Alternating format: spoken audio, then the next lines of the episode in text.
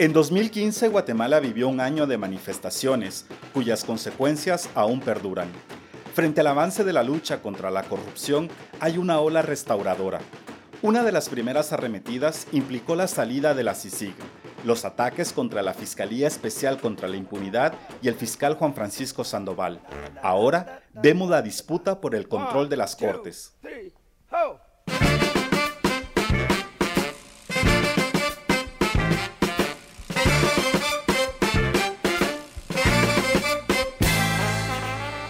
Cuando se destapó el caso de la línea, hubo un consenso entre la mayoría de los sectores de la sociedad. Era necesario depurar la clase política a través de la persecución penal y también cambiar la justicia. Eso nutrió las manifestaciones. Al inicio, el apoyo al Ministerio Público y a la CICIG era mayoritario también entre las élites tradicionales. Sin embargo, con el avance de los casos y la implicación de otros grupos poco acostumbrados a enfrentar la justicia, como la élite económica, ganó espacio el argumento de la persecución selectiva. La persecución penal contra varios de sus miembros no fue la única sacudida para la élite económica. También se estremeció en tensiones internas. Surgieron disidentes, reformadores, personas que creían que actuando como la élite había actuado para mantener sus privilegios, ya no podrían mantener a flote el país. Y los disidentes comenzaron a cobrar visibilidad, y luego apagar la osadía, amenazas, presiones a sus empresas, a las empresas de sus familias, sabotaje a sus medios, sanciones grupales, la sombra del ostracismo, el silenciamiento. Investigamos qué sucedió y cómo lo hicieron.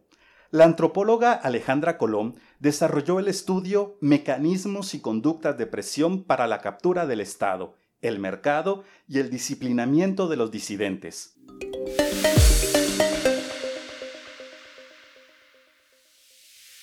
Hola, soy Ricardo Marroquín. En Plaza Pública preparamos este podcast para explicarte partes de la investigación que podrás leer completa en nuestra página web. Alejandra Colom habló con casi una veintena de personas que directa o indirectamente protagonizaron estos procesos, empresarios, periodistas, miembros de la élite. Algunos fueron víctimas de estos mecanismos de disciplinamiento, otros fueron cultivando un rechazo cada vez mayor contra las investigaciones del Ministerio Público y la CICIG y sus resultados en tribunales. Todos tratan de entender de qué forma se puede salir del atolladero actual. En los medios de comunicación, el consenso es una cancelación casi absoluta del medio en sí, pero de las personas. Un intento constante de parte de quienes se sentían amenazados por estas revelaciones de CICIG y por las investigaciones para eliminar simbólicamente a la persona, porque como algunos de ellos dijeron, aún no son o ya no son los ochentas, o no hemos vuelto a una situación parecida, entonces no van a matarlos, que era lo que hubiera pasado en los ochentas, pero sí se puede hacer una aniquilación simbólica de las personas, tanto, digamos, en medios como personas que opinaban públicamente. Entonces, personas que no son necesariamente de medios, pero que opinan públicamente, vieron pérdidas económicas, perdieron clientes, eh, perdieron socios, tuvieron que tomar decisiones drásticas que significaron un cambio en su vida y en su posicionamiento y en la forma como hacen negocio. ¿Cómo lo lograron? ¿En qué consistieron estos mecanismos de control y sanción? Primero fueron eh, chistes, bromas, pero bromas que querían pasar un mensaje, ¿verdad? Advertencias, chismes, rumores, activando todos los botones de miedo que tenemos nosotros, ¿verdad? Cuídate, que te están viendo, que seguro te están siguiendo, eh, cuídate porque están hablando de ti, amenazas a ciertas personas de que les iban a quitar negocios, así lo leí, ¿verdad? En, mensajes donde decía, te quedaste sin proveedor, te quedaste sin esto. Em, y entonces va progresivo, desde los chistes de advertencias, porque sos mi cuate, y quiero que te des cuenta que te lo estoy diciendo, hasta el momento en donde se descalabra, ¿verdad? Y se activan todos los mecanismos posibles antes de llegar a un asesinato o a o a un acto violento, físicamente violento, pero que sufrieron violencia psicológica, verbal y económica totalmente. Estos mecanismos de control y sanción han sido normales para la élite. Ahora es a través de mensajes, llamadas, amenazas de perder clientes y oportunidades de negocios. En el pasado, asegura Alejandra Colón, era más fácil usar la violencia. Es lo normal, siempre fue lo normal y esos mecanismos creo yo, que, que están ahí latentes porque si pensás en épocas en la historia de Guatemala en donde se activaron también, como cuando al inicio de, de la insurgencia, chicos y chicas de la élite se, se, sumaron a la insurgencia y qué pasó, cuando en diferentes épocas personas opinan de manera distinta qué es lo que pasó y si retrocedemos aún más con la contrarrevolución, qué pasó con la gente de élite que había estado del lado de, de, la revolución. Ahí está, el mecanismo ahí está, es solo que hay, hay cosas que ya no se pueden hacer tan fácilmente como es matar gente. Uno de los mecanismos fue el acoso por redes sociales.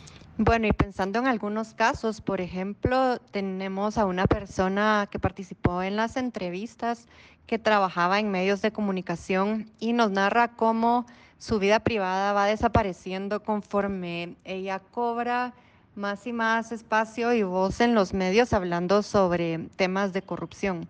Ella se remonta a, aún antes de, de, la crisis de 2015 y cuenta, por ejemplo, cómo tuvo que cerrar finalmente su cuenta de Facebook porque las personas extraían de ahí fotografías, la usaban para hacer campaña negra y, y menciona, por ejemplo, que cierra y que ahí se acaba la vida que ella tenía, su vida que tenía en redes sociales y, reflexiona sobre el hecho de que no va a poder tener más vida en redes sociales, no, no va a poder tener nada de su vida sentimental, porque la violencia que ella ha experimentado en redes es tal que, que solo prefiere salirse de ahí.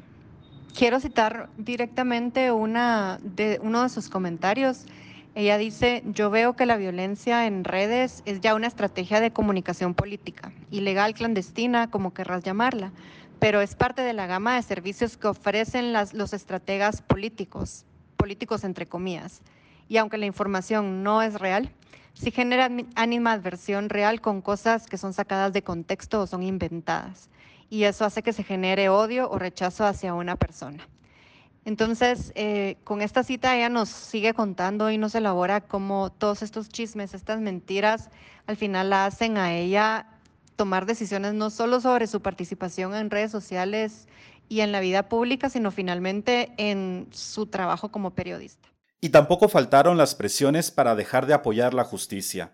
La amenaza era perder el negocio y clientes. Bueno, también hay otro, otro caso, otro ejemplo de alguien que nos contó cómo este tipo de campaña negra en su contra desgasta sus relaciones profesionales y hasta un punto en el que él tiene que salir de su empresa. Dice, empiezan a generar un desgaste con los clientes, falsas percepciones, a sacar de contexto cosas que hiciste y que dijiste. Y eso afecta también la relación, obviamente, con tu cliente y con tus socios.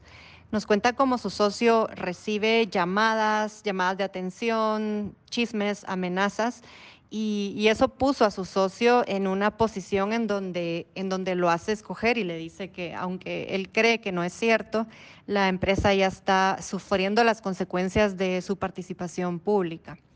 Y aunque él diga que no lo está exponiendo, pues siempre lo van a asociar a él con esa empresa.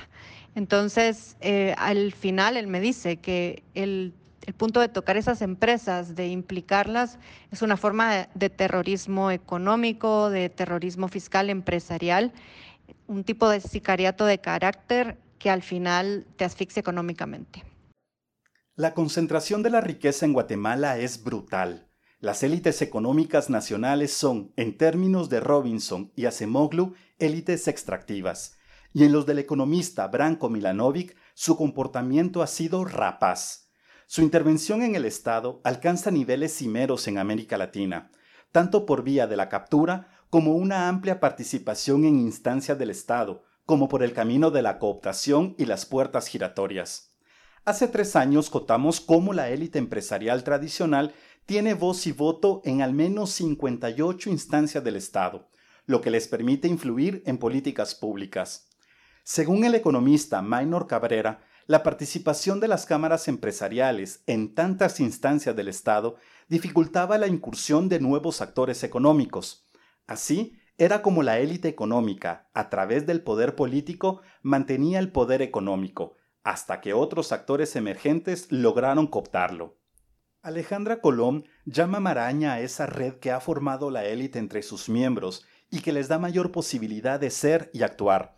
Y aunque dentro de la élite económica tradicional hay matices y el control del Estado lo disputa con otros sectores, como los empresarios emergentes y grupos del crimen organizado, la maraña implica cierta unidad.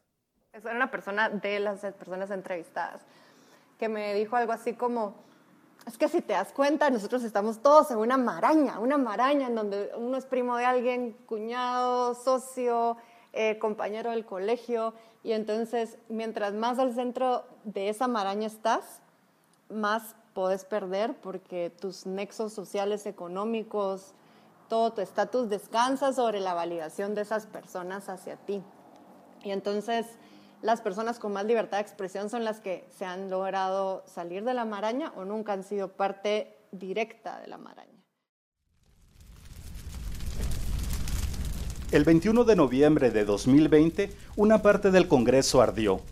Aunque aún no está claro si el incendio fue algo espontáneo o fue parte de un plan, las llamas que salían por las ventanas del edificio fueron el reflejo del descontento de la población por las últimas acciones de los diputados oficialistas y sus aliados, pero también del gobierno. En la manifestación del 28 de noviembre también hubo fuego.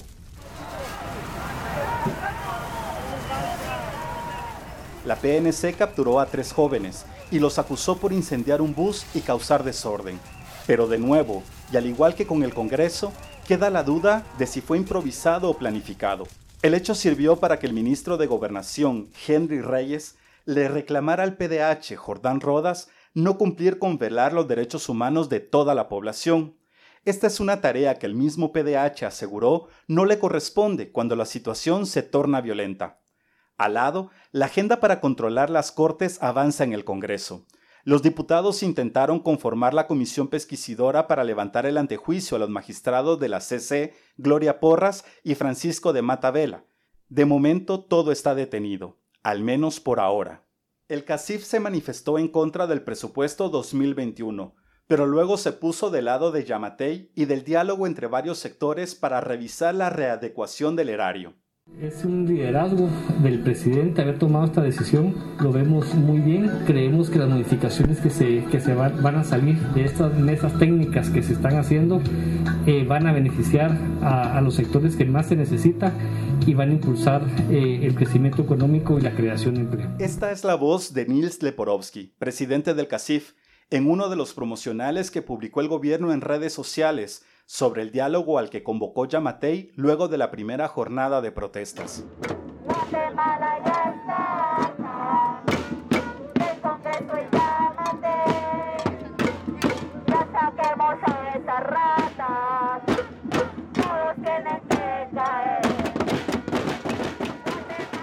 En las declaraciones del CACIF, la Cámara de la Industria y Fundesa, no hay referencias a la brutalidad de la PNC ni a las detenciones arbitrarias ni exigencias de renuncia de funcionarios. Solo condenas a las que tildaron de acciones vandálicas contra personas, bienes del patrimonio y propiedad privada. O llamados a mantener la unidad del país, como lo dijo en un video distribuido en redes sociales la Cámara de la Industria o enfocarse en la lucha contra el narcotráfico, como lo señaló el director de Fundesa en una columna de opinión. Una de las explicaciones de la ausencia de voces disidentes dentro de la élite económica puede ser el temor que quedó luego del castigo que recibieron quienes se manifestaron a favor de la CICIG y de la lucha contra la corrupción. Antes de 2015, Alejandra Colón también hizo un estudio sobre las élites económicas en Guatemala. Ambos confirman una conclusión.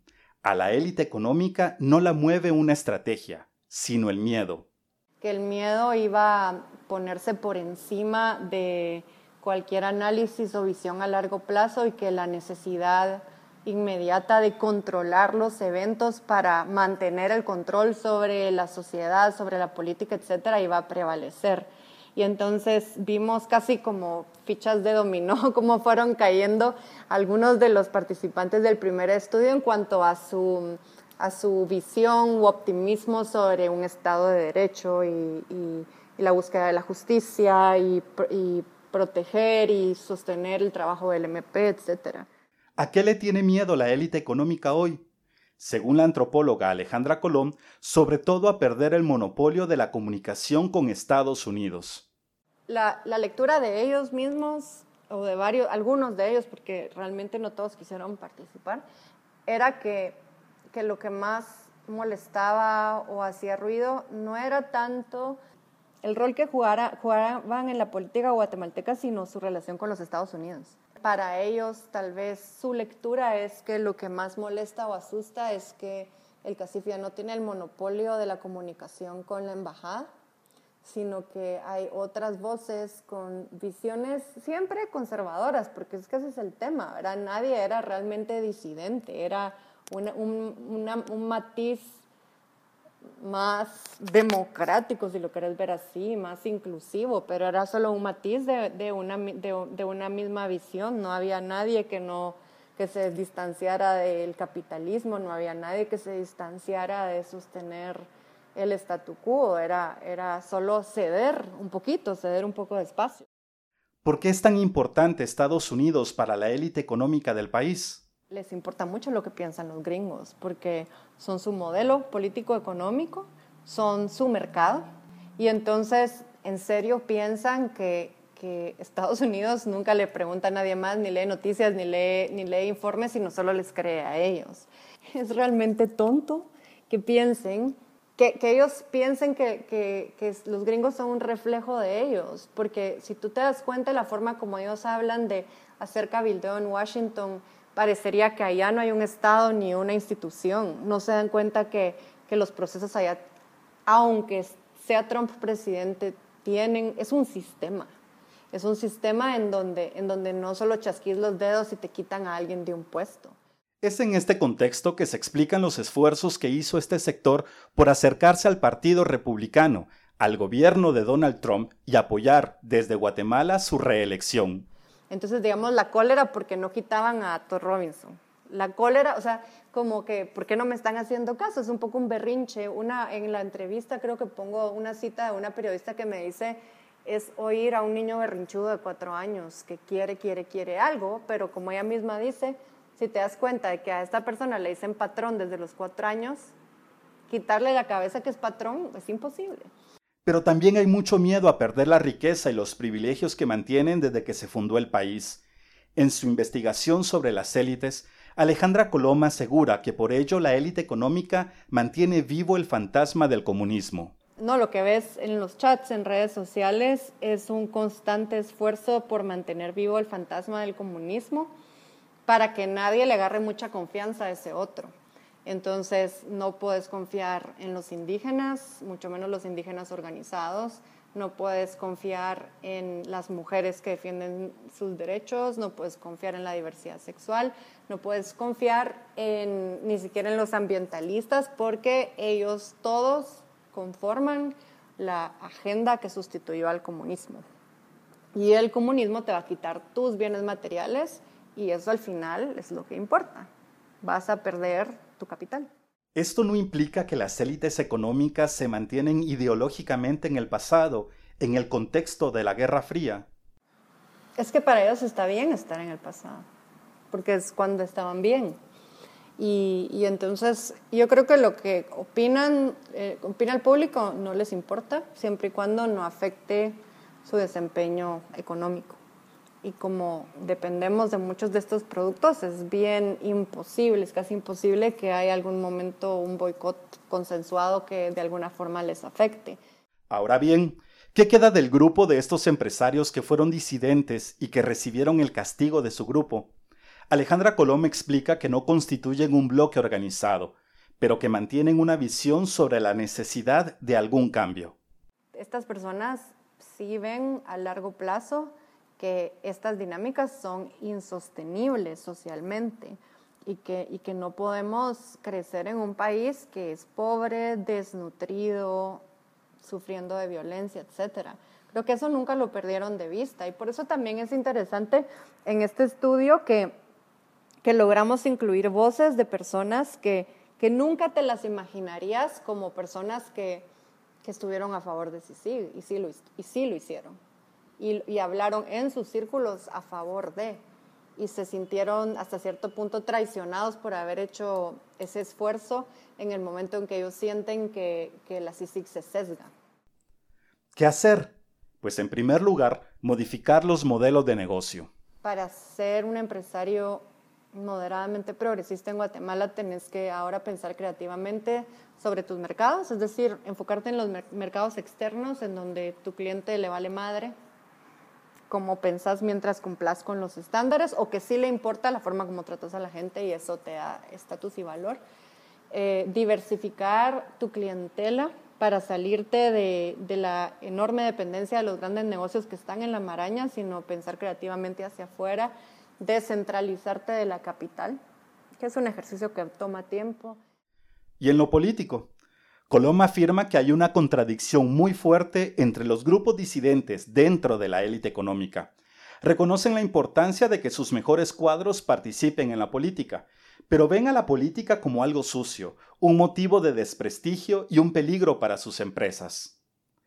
También es necesaria una nueva organización de empresarios, de quienes comparten una visión alternativa a la de las élites, pero que no formen parte de las cámaras empresariales actuales. Se tienen que asustar de cierta manera en donde le vean valor a reorganizarse o a, o a reconfigurarse porque saben que vale la pena y que existe un puente o que existen puentes posibles.